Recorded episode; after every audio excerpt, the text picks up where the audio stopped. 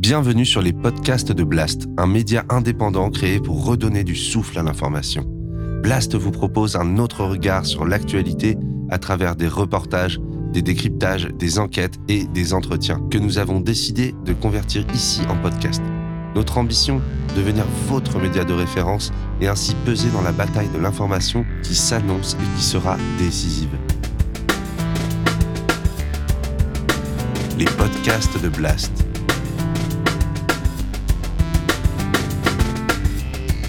L'écologie avec Paloma Moritz.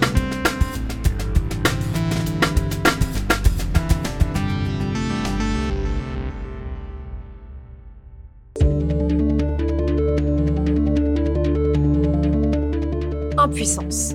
Ce mot résonne dès lors que l'on pense à la catastrophe écologique en cours. Face à la destruction de la planète, à l'ordre établi, à la puissance de ceux qui veulent que rien ne change, on est souvent tenté par l'impuissance, le déni ou encore l'indifférence, tant il semble impossible de changer le cours des choses. Mais pourquoi sommes-nous vaincus avant même d'avoir mené la bataille? C'est la question que pose la célèbre activiste Camille Etienne dans son essai Pour un soulèvement écologique. Elle y démontre que notre impuissance politique est une illusion, qui ne profite qu'aux personnes qui sont au pouvoir. Elle appelle à désobéir, ralentir et cesser de coopérer pour créer les conditions d'un soulèvement qui pourrait faire basculer la société. Alors, comment dépasser notre impuissance collective? Un soulèvement écologique est-il possible ou est-il déjà en cours? Réponse tout de suite dans ce nouvel entretien Blast avec Camille Etienne.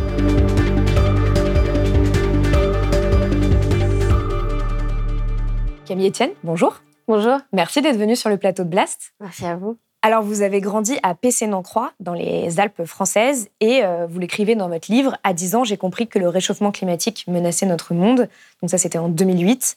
Euh, et ce sont les glaciers et la disparition des neiges éternelles qui ont construit votre euh, engagement. Vous êtes fait connaître du grand public avec une vidéo, Réveillons-nous, qui a été tournée dans vos montagnes en 2020 et qui a fait plus de 10 millions de vues sur les réseaux sociaux. Depuis, vous multipliez les vidéos engagées, les plateaux télé, les combats. Vous êtes un peu partout, il faut le dire. Euh, et vous êtes devenu en quelques années un des visages euh, de euh, l'écologie en France. Vous venez d'ailleurs de réaliser une série documentaire qui s'appelle Pourquoi on se bat avec Solal Moisan.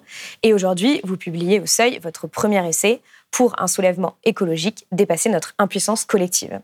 Alors, première question, pourquoi est-ce que vous avez voulu écrire un livre pour questionner notre impuissance collective? Pourquoi ce fil rouge de l'impuissance tout au long du livre? Pourquoi un livre déjà? Parce que c'est un des seuls mmh. endroits où on ne coupe pas la parole.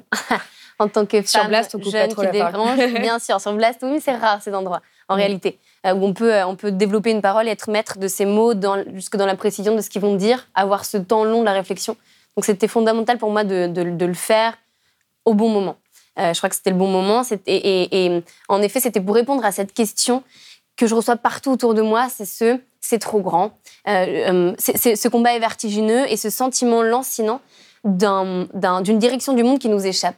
Et ça, je le vois partout autour de nous. On a l'impression que finalement, euh, qui est envoyé et qui est alimenté hein, par un mépris et, la, violence du silence du gouvernement, notamment en ce moment face aux mouvements sociaux, on a ce sentiment que ce ne sera jamais assez et que donc finalement, on a une apathie qui est là et qui est lancinante et qui me semble être une route très dangereuse parce qu'alors si on ne se soulève pas et qu'on ne s'organise pas collectivement, on laisse la place aux puissants qui, eux, ont déjà une ligne directrice assez claire hein, qui nous mène aujourd'hui d'une action délibérée vers un écocide, vers un délitement du monde et vers précisément des conditions de vie sur Terre qui sont menacées. Donc la sensation d'impuissance, j'ai voulu vraiment l'adresser pour montrer que ce n'était pas un état de fait et que précisément elle était orchestrée, elle était organisée et qu'elle arrangeait un ordre établi parce qu'alors, c'est la phrase de la Boétie, c'est pour ça que je parle de soulèvement, c'est ils ne sont grands que parce que nous sommes à genoux, alors on se lève. Alors, vous l'écrivez en introduction euh, du livre, je n'attends pas de ce livre qu'il provoque un déclic, ni rien d'autre d'ailleurs. Est-ce qu'on peut vraiment dire que vous n'attendez rien de ce livre? On a un peu du mal à y croire quand même. Je voulais vraiment commencer par le déclic parce que, euh, à mon sens, quand on pose la question, parce que tous les, en interview tout le temps, ou même quand, dans la rue ou dans les interventions que j'ai, euh, il y a cette question de, de l'attente.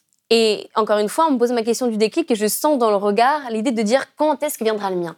Comme s'il y aurait ce grand soir ou ce grand matin. Oui, il y a toujours cette question dans les interviews euh, des, des écolos. Euh, de, de, quand vient votre déclic, à quel moment vous vous êtes dit je vais m'engager? Qu'est-ce qui s'est passé? Comme, si, c'était un, hobby du dimanche mm. ou comme si c'était une chose qui nous arrivait du ciel et qu'on allait être touché par la grâce de l'engagement. Précisément, l'indignation est partout là où on ose poser le regard avec la lucidité.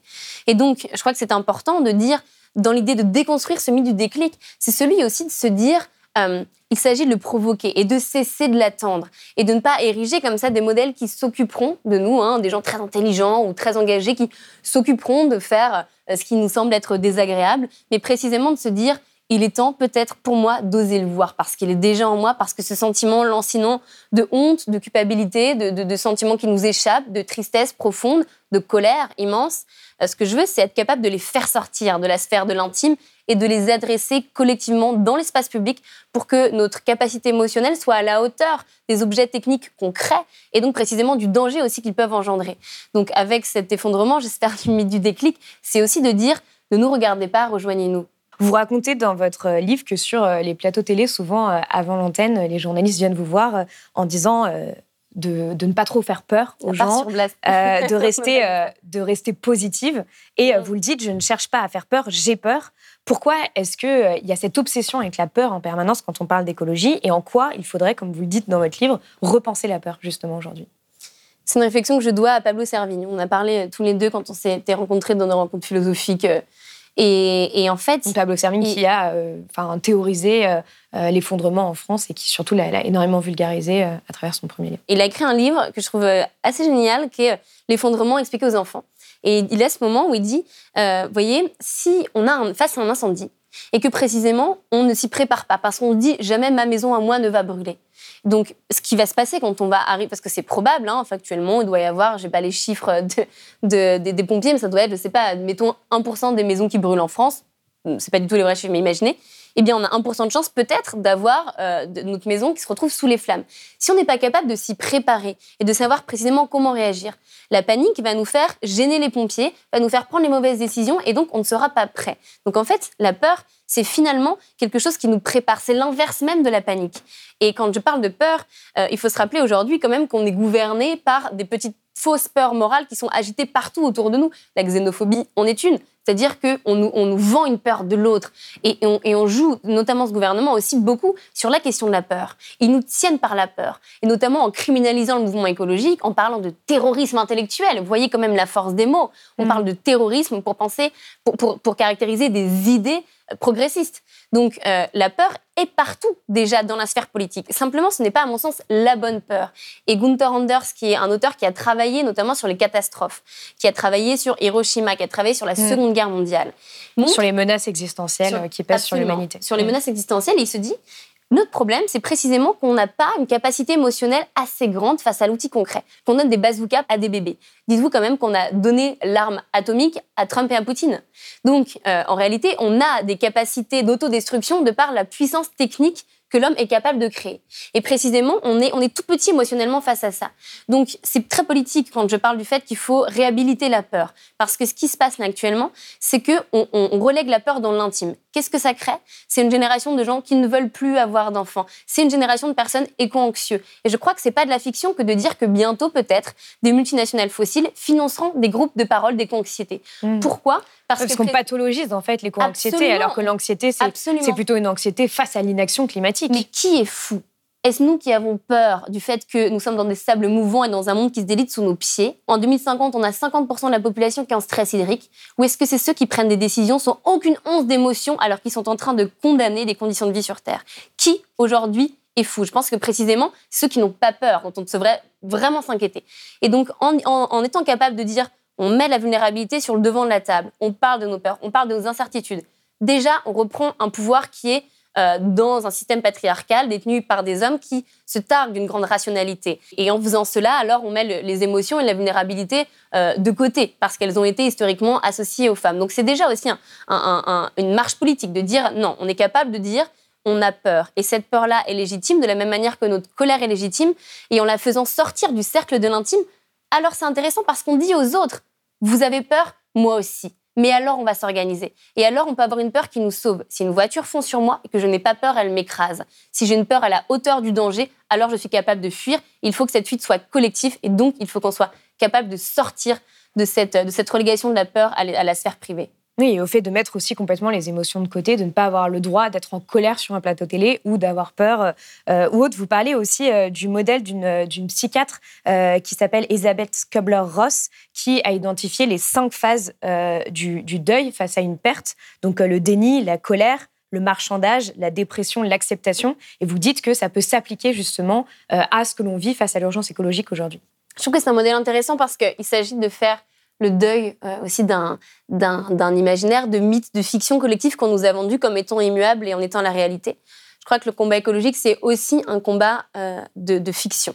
Et donc, précisément, par exemple, pour étudier l'économie, c'est parce que je consens à dire que ce billet à 10 euros vaut 10 euros, vous et moi, que précisément il vaut 10 euros. Si je, je décide de rompre ce lien de confiance, alors tout s'effondre. Et c'est encore une fois ce que dit la Boétie très clairement. Donc, ce que je trouve intéressant là-dedans, c'est de se dire, à partir du moment où on doit faire le deuil euh, de, fiction que, avec lesquelles on s'est organisé. On a organisé le monde avec des, choses, les seules réalités avec lesquelles on doit faire face, qui sont les limites planétaires, qui sont des ressources limitées. On a organisé ces ressources-là dans la société avec un certain nombre de fictions auxquelles on a décidé de consentir. Si ces fictions-là s'effondrent, si on décide de dire il y a d'autres récits ailleurs, déjà, sur le territoire, dans l'histoire, partout à travers le monde, de gens qui font société autrement, eh bien, ça peut devenir très intéressant parce que très puissant. Et en faisant ce deuil de ces fictions-là, ça veut dire passer par des étapes. Et les reconnaître, c'est montrer que c'est normal d'être en colère. C'est une colère qui est légitime. La peur aussi est un sentiment légitime. Euh, maintenant, c'est des choses qui vont nous traverser intimement et collectivement et politiquement. Et euh, euh, on va faire des allers-retours là-dedans. Euh, quand on fait un deuil, on a des moments où on, revient des émotions qui nous traversent et, et être capable de les nommer, c'est à mon sens être capable de les adresser avec une plus grande pugnacité. Alors justement, vous mettez en, perspective aussi euh, le, débat sur le fait de ne pas avoir d'enfants euh, pour des questions euh, écologiques, pour des raisons écologiques, en expliquant que vous avez longtemps culpabilisé de vouloir vous-même des enfants. pourquoi est-ce que pour vous, cette approche de ce débat qu'on voit naître à la fois en France, aux États-Unis, de, plein de jeunes qui disent qu'ils ne veulent pas avoir d'enfants pour des questions écologiques, eh bien, elle peut être dangereuse et finalement, elle oublie un peu le caractère complexe de l'urgence écologique Je dirais, j'étais dans, dans un inconfort intellectuel en me disant, j'avais l'intuition que cette route qu'on prenait n'était pas tout à fait euh, saine. Et encore une fois, on pose le débat dans euh, l'idée que le corps des femmes leur appartient à elles et à personne d'autre, et qu'on parle de là de personnes qui ont un désir d'avoir des enfants et qui s'en empêcheraient par conscience écologique. Euh, c'est bien ça de ce dont je parlais. Je suis pas en croisade pour que tout le monde ait des enfants. Mm. En revanche, on s'est laissé enfermer dans une logique de décarbonisation de nos vies. Donc, c'est-à-dire qu'on a vu l'urgence écologique, encore une fois, avec des œillères et des normes. Ce qui se mm. passe, c'est un problème mathématique. Un problème mathématique qu'on va résoudre par des équations et des tableaux Excel avec des gens très intéressants et très intelligents dans des labos, peut-être avec de la technologie qui vont réussir à capturer du carbone dans le sol artificiellement, etc., etc. Si on est dans cette logique-là, alors là, en vous parlant, je suis en train d'émettre du CO2. Donc finalement, euh, puisque si on enfin, a Personne ne remet en question euh, le, fait que les gens arrêtent de parler. Non, mais si on va au bout de la logique, en fait, mm. c'est-à-dire que si on voit, si on voit l'urgence écologique comme euh, le but d'avoir le moins d'empreintes carbone possible, si tout est une obsession de la neutralité carbone, eh bien, en allant au bout de la logique, en effet, mourons finalement, parce que on est au monde. À partir du moment où on est au monde, on a un impact sur celui-ci. Il peut être multiple. Il peut être, il peut être un impact régénérateur. Il peut être un impact destructeur peut-être parfois entre les deux, mais précisément puisqu'on est au monde, on fait partie de cet écosystème. Mm. Donc il ne s'agit pas juste de s'en extraire. Et euh, si on voit l'urgence écologique comme ça, ce qui s'inscrit, à mon sens, l'idée de ne plus avoir d'enfants, euh, il ne faut pas oublier aussi que c'est un discours qui est beaucoup utilisé, discours eugéniste, qui est beaucoup utilisé euh, dans un aspect néocolonial. et Boy, qui est un historien des idées qui a beaucoup travaillé dessus, montre que on dit ça aussi d'abord aux femmes qui font plus d'enfants aujourd'hui.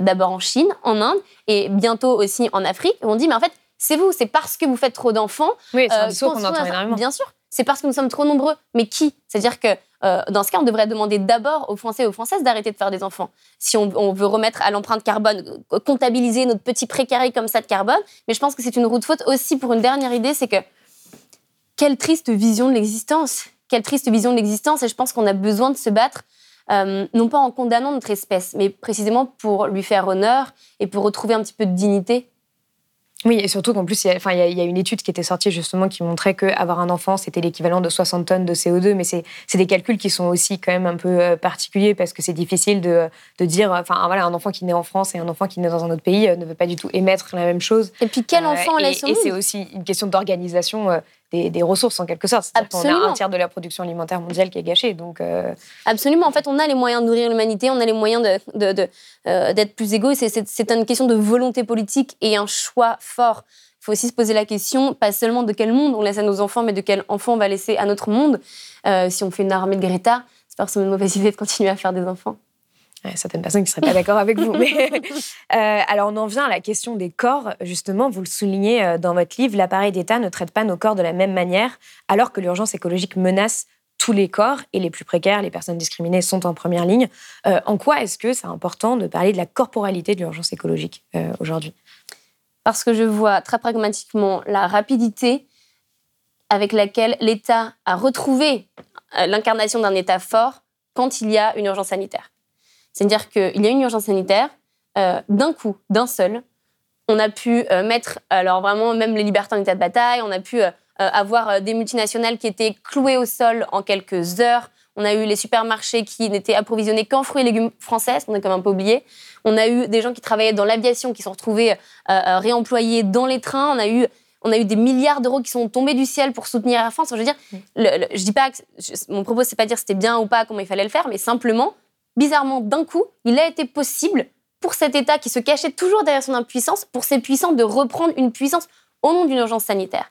Donc d'abord, je me suis dit, OK, comment est-ce que ça se fait que euh, cette urgence qui est encore plus grande parce qu'elle menace l'intégralité des corps et de ceux qui ne sont même pas encore au monde, euh, précisément, pourquoi est-ce que ça nous échappe complètement?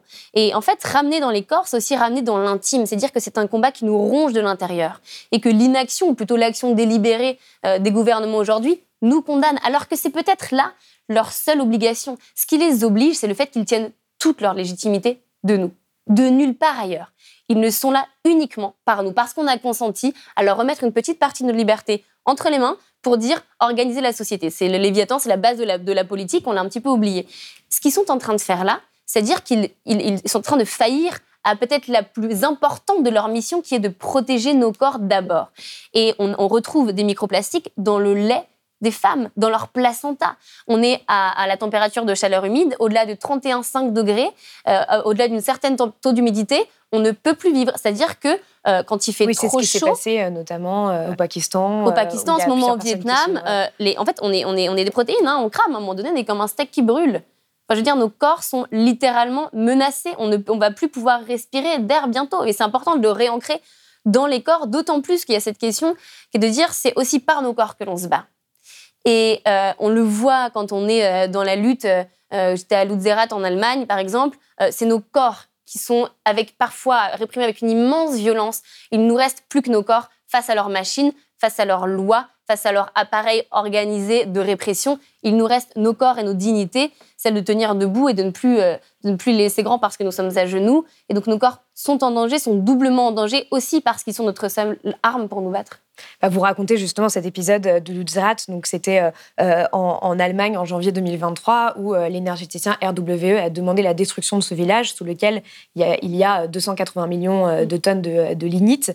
donc, c'est un, charbon, un type de charbon. Et c'était pour agrandir l'une des plus grandes mines à ciel ouvert en Europe qui s'appelle Garsweiler. et donc, pour continuer bon, bah, à exploiter du charbon et, et à alimenter cette bombe climatique. Et vous parlez justement des deux activistes qui creusent un tunnel sous le village de Lutzerat et c'est juste deux corps et qui empêchent en fait, euh, bon finalement ils, une machine industrielle, mais, qui empêchent une, une, machine industrielle et ce sont simplement deux corps attachés l'un à l'autre qui ont creusé un tunnel. Et, euh, et, vous dites que vous, vous avez euh, à ce moment-là, vous avez lutté avec d'autres activistes européennes comme Louisa Neubauer ou Greta Thunberg ou Adelaide Charlier et, et, vous dites qu'à ce moment-là, vous avez senti comme un tournant alors même que vous vous sentiez ridicule face à la puissance policière qui mm. était déployée face à vous. C'est hum, la force du nombre et de, ce sentiment de paix au milieu du chaos du monde. Ce qui est assez étonnant parce que euh, tout nous rappelle notre petitesse, tout nous rappelle, on arrive dans ce, paysage qui est euh, apocalyptique. En fait, c'est vraiment l'idée de dire qu'est-ce que nous sommes en train de nous faire? C'est un, sentiment euh, très vertigineux que j'ai jamais ressenti nulle part ailleurs avec cette, cette violence-là. Ce qui était fascinant, c'était de voir comment le monopole de la violence légitime détenu par l'État euh, précisément légitime, qui, euh, qui tient parce qu'un appareil d'État, la police, est là, et organisé et armé pour le faire respecter, était en train de glisser vers la protection d'intérêts privés, qui n'avaient aucune sorte de légitimité parce que son seul but n'était absolument pas le bien commun, ni un maintien de l'ordre, ni une sécurité, ni une protection de la population, mais simplement du profit. Et on voyait ces camions qui étaient les camions de la police, qui étaient en réalité les camions de RWE. Donc on avait des policiers qui représentaient la force de l'État, qui descendaient de camions de l'entreprise, qui étaient en train mmh. de, compromettre la capacité de vie sur Terre en faisant une des plus grandes mines de charbon à ciel ouvert en 2023. Alors même que les scientifiques ont écrit une lettre ouverte en expliquant qu'il euh, n'y avait pas besoin de ce charbon pour la sécurité énergétique de l'Allemagne. Absolument. C'est mmh. un choix politique, c'est un, choix de, de, économique. Hein. C'est un choix de profit parce qu'il y a des millions d'euros à se faire et donc on le fait. Et de voir que l'État n'était pas cet arbitre neutre euh, qui, avait pour vocation d'éviter potentiellement des violences qui débarraient des deux côtés, pas du tout. Ils s'étaient organisés entre eux pour empêcher une population qui n'avait rien d'autre que ses corps, justement pour se défendre de la destruction de ces mêmes corps. Et là, j'ai trouvé qu'il y avait un, glissement. Euh, terrifiant qui, qui n'est pas absolument pas nouveau, hein, mais qui était qui, qui, en tout cas m'est apparu avec une violence encore plus grande qu'habituellement.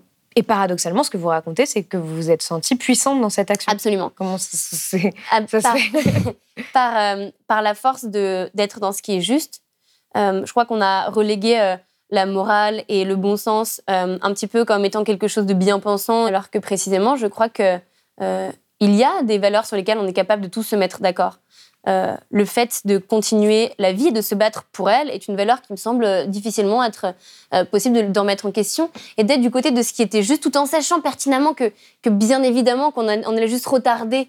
On, savait qu'on n'allait pas précisément peut-être jamais réussir à faire en sorte que ce projet soit abandonné, mais de voir ces milliers de personnes venir de partout d'Allemagne, de plein de milieux sociaux différents, de plein d'âges différents, euh, même de partout d'Europe, se dire on va être là ensemble dans la boue, dans le 35 000 personnes. 35 000 personnes dans, la boue, dans le froid à 5 heures du matin, avec une violence totale, euh, euh, euh, et d'être là juste parce que c'est juste de le faire, pas simplement parce qu'on peut gagner, mais parce que c'est juste, parce qu'on doit le faire, au nom vraiment d'une dignité. J'ai trouvé que c'était quelque part beau de dire il reste encore quelques, quelques espérances qui s'incarnent dans des corps. Et c'est un peu la dignité euh, du présent euh, que vous citez d'ailleurs dans le livre avec Corinne Morel-Darleux. Euh, alors dans le livre, vous l'affirmez aussi, vous dites il n'y a pas de génération climat qu'on entend pourtant à tout bout de champ depuis des années. Et vous ajoutez si c'est moi contre mon grand-père à Noël sur la question du foie gras, ce n'est plus moi contre Patrick Pouyanné, le patron de Total. pourquoi est-ce qu'il faut combattre aujourd'hui ce fantasme de la génération climat? Merci pour cette question parce que malheureusement la, le, la manière dont s'organise le débat médiatique, dans quelques exceptions, euh, est assez binaire. L'attention, on est dans une guerre de l'attention où chaque minute compte, où l'algorithme euh, vend notre temps euh, à des multinationales, où tout est fait pour capter notre attention. Donc, on va dans une société du clash, où on polarise au maximum le débat. Qu'est-ce qui se passe dans les plateaux télé ou dans d'autres endroits où, la pensée, je dirais, collective se construit majoritairement? Eh bien, on va opposer deux camps. Donc, si on a cette vision générationnelle, ce qui va se passer, et ce qui m'est arrivé maintes fois, c'est dire qu'on va avoir une jeune contre un vieux. Et alors, ce sera le boomer qui veut garder ses privilèges avec des petits jeunes cons qui font la révolution rock'n'roll parce qu'ils sont en manque de frisson d'existence, et des jeunes inconscients euh, qui n'ont à peu près aucune sorte de, de, respect face à des personnes âgées qui en même temps leur laissent un monde un peu délité et qui ont quelquefois des bonnes raisons d'être en colère. Voilà à peu près l'état du monde aujourd'hui, enfin l'état de la manière dont on, dont on, dont on montre la fracture aujourd'hui. Donc puisque je crois qu'il ne peut pas avoir beaucoup de fractures qui existent en réalité, qui existent politiquement. Alors il ne faut pas se tromper dans les fractures qu'on met en avant et les, fractures qu'on choisit. Factuellement, des enquêtes sociologiques euh, ont montré, notamment celle du Cevipov des Sciences Po, ont montré que euh, euh, ce n'était pas vrai de dire qu'il y avait une génération climat. Si on sort des marches parisiennes, et même là, c'est pas réellement le cas, partout sur le territoire, les personnes qui font les, les réunions publiques, qui vont euh, lutter euh, avec leur corps sur les territoires pour éviter que des entreprises, je ne sais pas, défrichent des, des endroits naturels, bah, ne sont pas que des jeunes. On a dans les associations, un tiers des bénévoles des associations sont des retraités. Mm. D'où l'importance de la retraite. Oui, il y a aussi toutes les associations des grands-parents pour le climat. et puis en fait aussi, c'est, donc déjà c'était pour rendre justice à une réalité très concrète, pour ne pas se tromper de fracture qui, à mon sens, est une fracture sociale. Euh, et, euh, et, enfin aussi pour euh, s'inscrire dans un temps et dans une justice et une justesse par rapport au combat d'avant. C'est-à-dire que tous les outils qui sont aujourd'hui des outils légaux, tous les droits qu'on n'imaginerait pas remettre en cause, droit à l'avortement, le droit de voter quand on est une femme, sont, le droit d'association, la liberté d'association est née quand même de lutte en fait. Les congés payés en 38, en 36, il y a en fait tout ça est le fruit de désobéissance et le fruit d'organisation de la société et le fruit de rapports de force, de lutte que nos aînés ont menés avant nous, qui nous semblent maintenant acquis, qui sont un terreau solide sur lesquels on doit, on doit et on peut, on peut se battre, qui nous permettent d'avancer plus loin, de semer de, nouvelles, de, nouvelles espérances et les faire advenir. Eh bien, c'est aussi dire qu'on ne réinvente pas l'eau chaude, on fait juste peut-être un petit peu attention à ce que le monde ne devienne pas tiède. Et alors, en quoi justement cette idée d'une génération climat cache une fracture sociale aussi? Cache une fracture sociale parce qu'aujourd'hui, on a aussi des retraités qui sont dans une immense précarité. Euh, des personnes âgées qui vivent dans l'isolement, qui font la queue pour aller à l'aide alimentaire. C'est le cas aussi de plein de jeunes. Euh, mais je, à mon sens, c'est très simple ce que je veux dire, mais c'est l'étude d'Oxfam, euh, dont vous avez sûrement maintes fois parlé sur les, plateaux de Blast. 63 milliardaires français, de par leur patrimoine, émettent la moitié des émissions de gaz à effet de serre de ce pays. Imaginez s'ils étaient responsables d'une pandémie. On les aurait confinés en deux jours.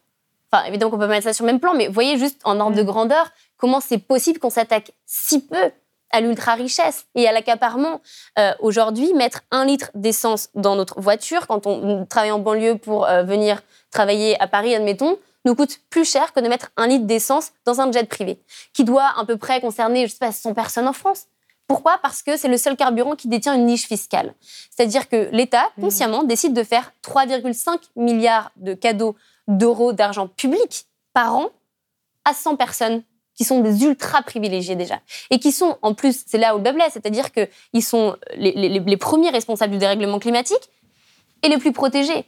Donc ceux qui sont le moins responsables sont aussi en première ligne des conséquences d'une guerre qu'ils n'ont même pas eux-mêmes déclarée. Donc on fait face là à une double injustice et je pense qu'il est temps de reprendre notre puissance. C'est pour ça que je parle de puissance, euh, parce qu'on ne peut pas laisser ce mot, euh, on ne peut pas s'excuser en fait de prendre de la place. À un moment donné, on a assez demandé poliment euh, la parole, on a assez joué en leur, en leur règle à un jeu qui, dont on savait d'avance qu'ils étaient les seuls à pouvoir précisément gagner. Donc là, il s'agirait à un moment donné de dépasser notre impuissance et de dire à l'inverse de leur impuissance à eux, qui est une impuissance qui écrase, une impuissance qui étouffe, une impuissance qui empêche, on reprend une, puissance, une puissance qui permet et qui est par essence collective.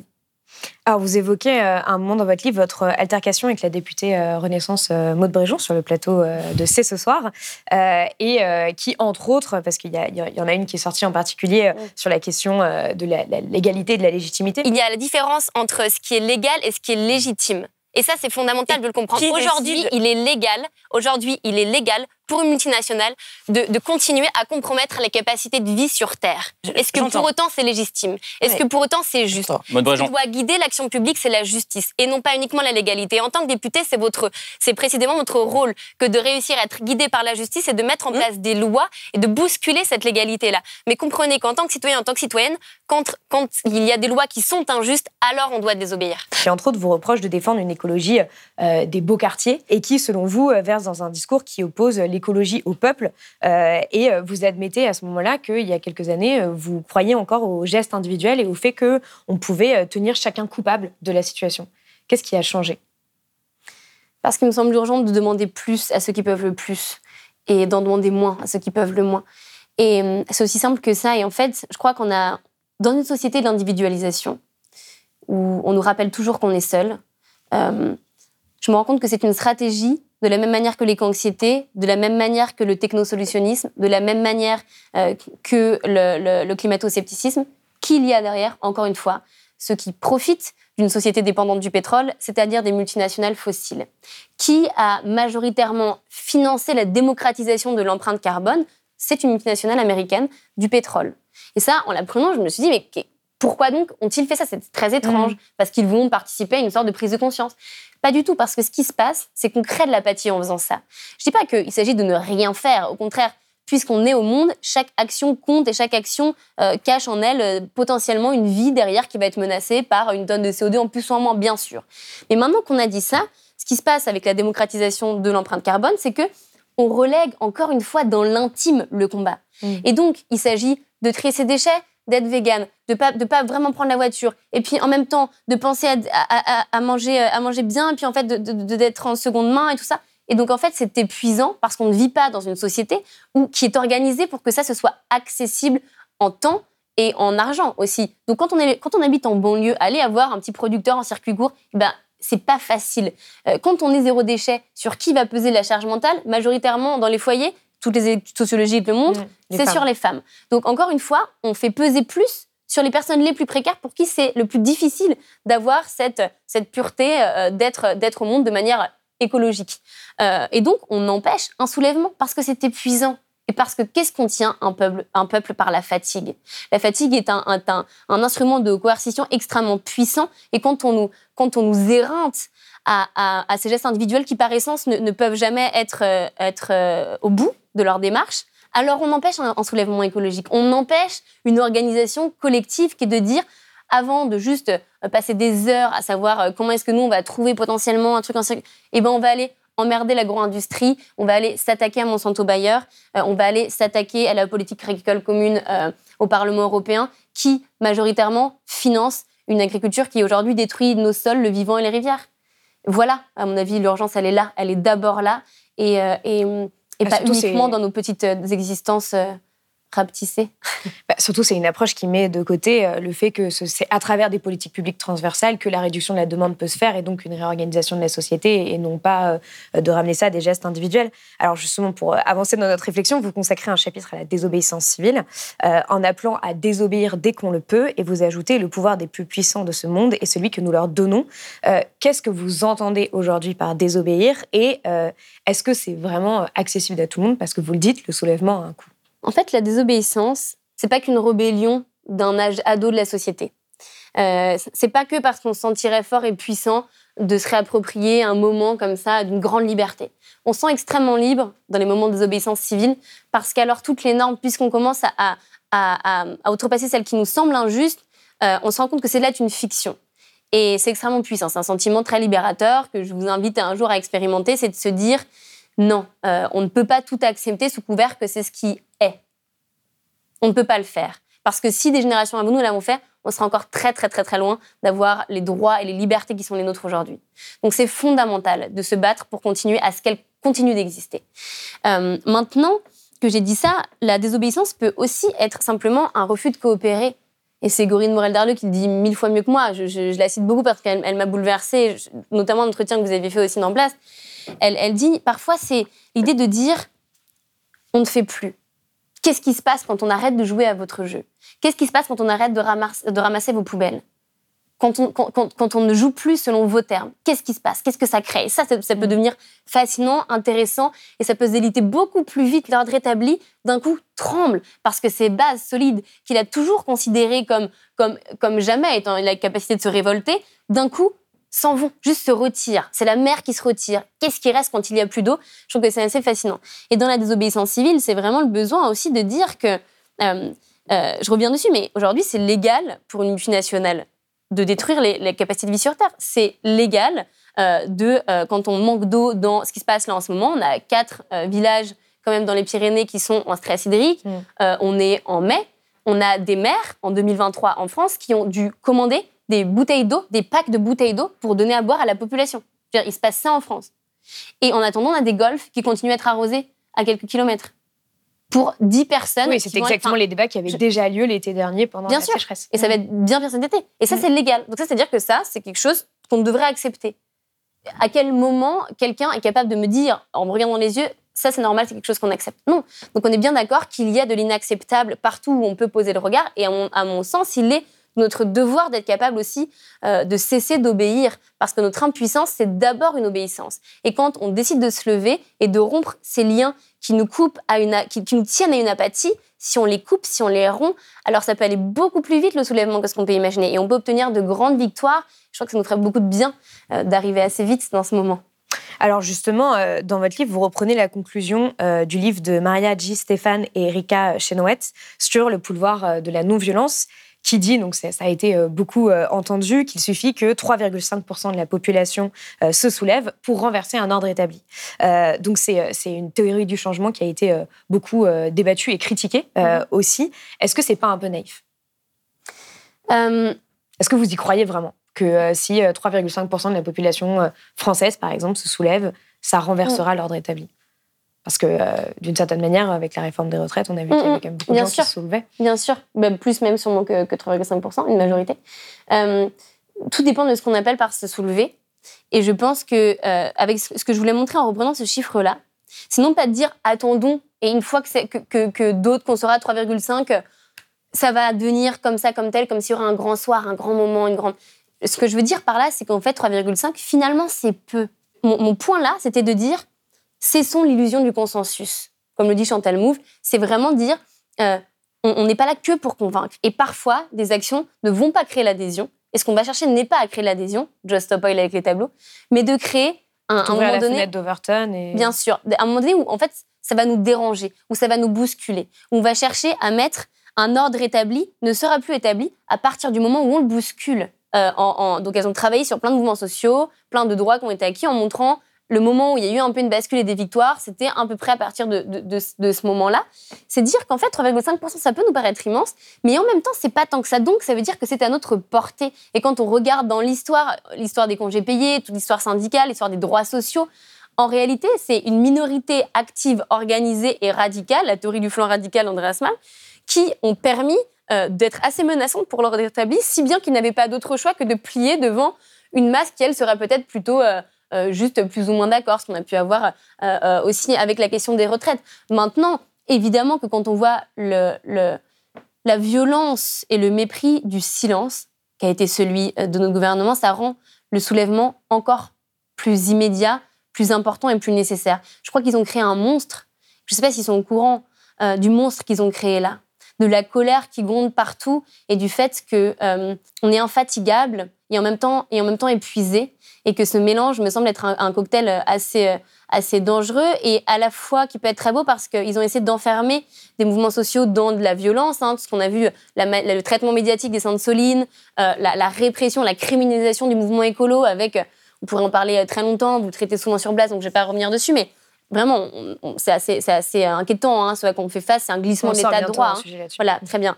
donc, euh, vous verrez plus tard, mais, mais euh, c'est pour dire, là, ce qui est en train de se passer là, euh, ce que je trouve fascinant, c'est la capacité du mouvement social à y répondre avec de l'humour et avec de la créativité. C'est-à-dire qu'on a réussi à être là, là où il ne nous attendait jamais. On a répondu à un, un monde triste qu'ils sont en train d'organiser, froid, hiérarchique, technocratique, bureaucratique, on a répondu à cette ligne-là en étant cette fourmilière qui grouillait partout avec des casseroles. Et je trouve ça fascinant de se dire qu'il y a des gens qui étaient en réunion de crise à minuit euh, en train de se dire Imaginez l'image qu'on a à l'international. Quand on interdit des casseroles, c'est impossible. Trouvons quelque chose. Ah, tiens, dispositif sonore portatif. Et ça me mm. fascine la capacité qu'on a à les retrancher dans une forme de ridicule. Et je crois que c'est bien plus puissant que ce qu'on peut imaginer de se battre euh, par l'humour, par la joie et par la créativité. Et les mouvements sociaux ne se laissent pas enfermer dans, les, dans, dans, dans, la manière, à chaque fois, dans les vases dans lesquels ils essaient de nous contenir. Et c'est ça, à mon avis, le soulèvement, c'est aussi un débordement. Alors, vous parlez justement euh, du fait qu'il y a une sorte d'injonction en permanence quand on parle euh, des questions écologiques euh, à, rendre désirable le combat écologique. Et vous trouvez ça absurde de dire bah, on ne va pas rendre désirable le fait de vivre. vous ajoutez qu'il il va falloir aussi bon, essayer de définir des modalités parce qu'il il ne s'agit pas de se, de se battre pour qu'advienne un monde où les armes à feu sont recyclables. Je vais noter cette phrase quand même. Et, et, en réalité, bon, on voit qu'il y a un peu des petits soulèvements. voilà, il y a quelque chose, il y a des signaux faibles euh, de plus en plus qu'on peut voir dans la société, que ce soit en France ou, euh, ailleurs. Euh, mais il n'y a, a, pas vraiment de soulèvement, il n'y a pas de grand soir et on ne sait pas s'il aura lieu un jour. Mais du coup, à quoi ressemblerait justement un soulèvement écologique selon vos termes? Comment, comment est-ce que vous l'imaginez? Parce que vous ne risquez pas de le faire dans le livre. Donc Est-ce que j'ai une, Non, justement, je ne le fais pas, mais c'est volontaire. C'est-à-dire que pour moi, ça ne se décide pas dans les livres. on ne peut pas prévoir ce qui va se passer parce que ça dépend d'une seule chose, c'est de qui se soulève. Et ce que je veux créer, modestement, c'est participer à nourrir un élan qui est en nous. Et j'ai beaucoup, euh, je parle comme si j'avais 10 ans que j'étais engagée à l'échelle de ma vie, ça fait longtemps, mais, euh, je répondais d'abord quand on venait me voir en me disant comment est-ce que je peux m'engager, qu'est-ce que je peux faire, en disant ok, donc là, viens à telle action, signe telle pétition, on a tel blocage. Euh, et ça faisait des plus un à chaque fois. Utile, bien, fatigant et pas non plus révolutionnaire.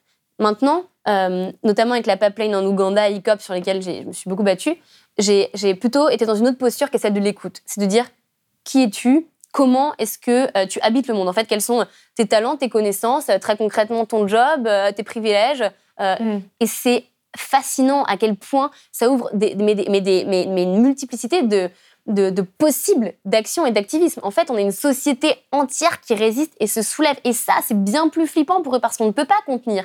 Un mouvement organisé, euh, euh, et hiérarchique, c'est très facile de le contenir. Quand ça vient un peu de partout comme ça, et qu'on est absolument partout, c'est comme le moustique qui dans notre chambre est certes petit et qu'on pourrait l'écraser d'un revers de main, mais qui, on ne le voit pas, il est partout, il nous pique. En fait, il nous rend fous. Et c'est à l'usure, finalement, qu'on va aussi peut-être euh, les avoir. Donc, je ne veux pas répondre ah, à cette question. C'est ce qui s'est passé aussi avec les soulèvements de la Terre, où justement, il y, a il y, a des dizaines de milliers de personnes qui ont rejoint le mouvement et la dissolution devient de plus en plus compliquée pour le gouvernement. C'est exactement ça. On dit on peut pas peut pas dissoudre un mouvement précisément parce qu'il est en mouvement. Euh, et c'est totalement pour ça que je ne veux pas répondre à la question de comment est-ce qu'on se soulève, parce que je veux simplement nourrir l'élan. C'est ça qui m'intéresse. Et après, ça appartient Ma question à était à quoi ressemblerait le soulèvement écologique? Et à quoi ressemblerait le soulèvement écologique? Je pense qu'on est en train d'y assister en réalité. Qu'il a commencé il y a longtemps, qu'il s'agit qu'on renforce ses rangs euh, assez rapidement, qui s'inscrira, comme c'est déjà le cas sur les territoires aussi, qui sera euh, cette slogan qu'on entend beaucoup sur les ânes, la nature qui se défend. Euh, qui sera aussi une sortie de l'impuissance euh, collective. C'est aussi un, clin d'œil quand même à, l'ouvrage de, Geoffroy de la Gannerie qui dit aussi c'est important, c'est pour ça que je parle de cesser de coopérer. Si on voit un bateau qui est en train d'aller vers son naufrage, c'est merveilleux et fondamental que certains et certaines prennent une barque de secours et soient en train d'organiser, de bifurquer, tous les élèves d'AgroParisTech, tous ceux qui cessent de coopérer avec une direction du monde que l'on juge honteuse, qui disent on s'enlève du monde. C'est Adèle Haenel qui dit je vous annule de mon monde. Ça, c'est extrêmement puissant parce que ça nous permet de dire il existe d'autres récits, d'autres fictions collectives d'habiter le monde qui sont en train de construire partout où, on osera peut-être enfin regarder. Mais on a aussi besoin de gens qui vont péter la porte de, la cabine et d'aller attraper le capitaine par le col en disant pourquoi n'écoutes-tu donc pas les alertes partout sur le tableau de bord et les signaux rouges qui t'arrivent et, reprends-nous le gouvernail, le, gouvernail avec lequel on gouverne. C'est là, c'est bien le mot gouverner. Je pense qu'on a aussi besoin. Et Gannery rappelle quand même que euh, dans un appareil d'État qui est celui qu'il est aujourd'hui, euh, si on a par exemple une mairie de gauche ou une mairie de droite, bah, ça peut changer littéralement la vie de plein de gens parce que euh, ça, peut se jouer même à juste une, une, subvention, une petite association locale, à des plages dans des crèches, à des... Donc c'est aussi important, le soulèvement, il peut aussi se passer, non pas en infiltrant, en étant juste mollement de l'intérieur, mais en hackant directement le système qui est aussi en place, donc par la désobéissance, par le fait d'occuper ces instances-là, par le fait de, de, ne pas avoir peur, d'être puissant. C'est pour ça que je choisis ce mot puissant volontairement un peu provocateur aussi, pour dire il faut à la fois qu'on occupe le terrain et à la fois qu'on aille euh, défricher d'autres terrains. Ah, mais en même temps, quand il s'agit de bouleverser l'ordre établi, euh, on voit qu'aujourd'hui, euh, ça paraît quand même assez vertigineux de s'opposer à ça. Euh, vous le décrivez dans votre livre hein, sur à la fois le pouvoir des multinationales, la toile totale qui finance aussi bien des lieux d'art que des grandes universités un peu partout dans le monde, des recherches et tout ce qui est de l'ordre des portes tournantes, donc des personnes qui ont été dans des multinationales fossiles qui vont dans les gouvernements et inversement, etc. Il y, y, a quand même quelque chose d'assez paralysant en fait quand on voit aussi euh, cette puissance des lobbies économiques euh, et cette puissance euh, du politique qui est complètement verrouillée dans une trajectoire d'une certaine manière. Mais notre paralysie les arrange. Donc à partir du moment où c'est quelque chose qui les arrange, je refuse d'y céder. Alors justement, pour terminer, euh, moi j'aimerais simplement euh, parler des victoires qui ont pu vous marquer. Vous avez, euh, vous, avez, été sur plusieurs combats ces dernières années. Là, en ce moment, vous êtes principalement sur donc le méga pipeline de Total en Ouganda et en Tanzanie et l'exploitation des fonds marins. Monsieur le Président, vous semblez être pressé par l'agenda. Il s'agirait peut-être justement de prendre le temps de ne plus en perdre. L'urgence est climatique. Elle n'est pas à l'adoption hâtive d'un code. Comme l'a rappelé le délégué de la Micronésie, un moratoire, une pause est la seule option sérieuse. C'est cela que nous devrions discuter. N'ouvrons pas cette boîte de Pandore de l'exploitation minière des fonds marins. Nous sommes attendus et le monde nous regarde. Quels sont les, moments de victoire qui vous ont marqué, qui vous ont peut-être montré euh, qu'il était possible, parfois en établissant des rapports de force, euh, d'ouvrir des brèches et euh, potentiellement de faire aussi un peu bouger les choses? Je crois que l'activisme marche. Euh, et, je l'ai vraiment appris. Il marche s'il est euh, stratégique, euh, s'il est, le fruit d'une abnégation, s'il est collectif. Et donc, ça veut dire que, notamment, c'est attaquer une pipeline. Donc, on s'attaque à Total Energy, qui est. Poutine disait, quand même, qu'en 2004, quand il avait rencontré Pouyanné, que finalement, il représente peut-être l'État mieux que le président. Vous voyez, donc, on a ce niveau-là de, force politique et économique. En fait, Mm. il, il tient le monde, euh, une, une grande partie du monde, euh, et il s'assure précisément qu'on ne, qu'on ne se défasse pas des liens qui nous lient euh, au pétrole et donc à cette multinationale. Euh, et pour autant, en fait, ce que je trouvais assez puissant, c'est d'être capable de défaire la pelote de laine. C'est D'ailleurs, euh, l'intelligentsia, l'intelligence, c'est de défaire cette pelote-là qui est entremêlée. Et donc, on, a- on s'est d'abord attaqué aux banques, aux banques qui finançaient le pipeline, puis euh, à Schneider Electric, qui, est- qui, qui était responsable euh, du métal qui entourait sa pipeline, puis ensuite au soutien diplomatique qu'on peut avoir dans des trucs, aux assurances.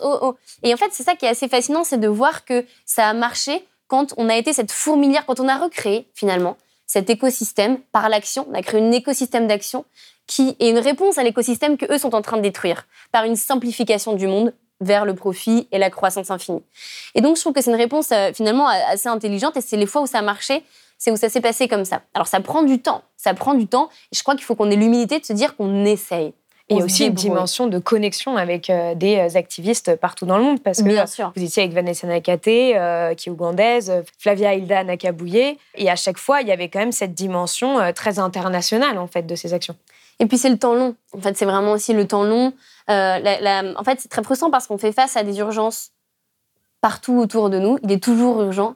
Euh, et en même temps, je pense que c'était aussi de notre responsabilité que d'aller sur des combats qui, aujourd'hui, ne faisaient absolument pas la une des médias, dont on parlait pas parce que ça allait pas commencer demain. Donc, le nombre d'interviews qu'on m'a refusé au début parce qu'on disait, Oui, c'est quoi, c'est en 2023 ton truc? On en 2020 Écoute, bah super, on n'en parlera pas maintenant. Sauf que si on s'organise pas, on devient juste éditorialiste du monde et on râle sur des lois qui sont déjà votées, on essaie de défaire des, projets qui sont déjà construits. Donc je pense qu'on a aussi une responsabilité que de se dire il faut qu'on aille avant que euh, la catastrophe soit là et qu'on ne se bat plus contre seulement une fois que c'est déjà en train d'être mis en place. Il faudra le faire aussi jusqu'au bout. Toujours, peut-être toute notre vie, on va être condamné à éteindre des feux avec nos mains nues, certes, mais les fois où on voit que les braises commencent doucement à émerger, il faut qu'on saute dessus et qu'on aille vraiment étouffer les, les, départs de fumée. Et c'est ce qu'on a fait avec l'exploitation minière des fonds marins. Et, euh, et c'est une victoire qui est éminemment collective. En fait, on a eu un rapport de force, on a obtenu une position historique de la part de la France, mais pas parce que d'un coup ils ont réalisé, ah, en fait, euh, finalement les fonds marins c'est un peu inquiétant. Non, on a gagné contre des multinationales euh, du minerai au Canada qui sont en train de s'effondrer là et de perdre tous leurs plus gros investisseurs, alors que les bateaux devaient partir en juillet.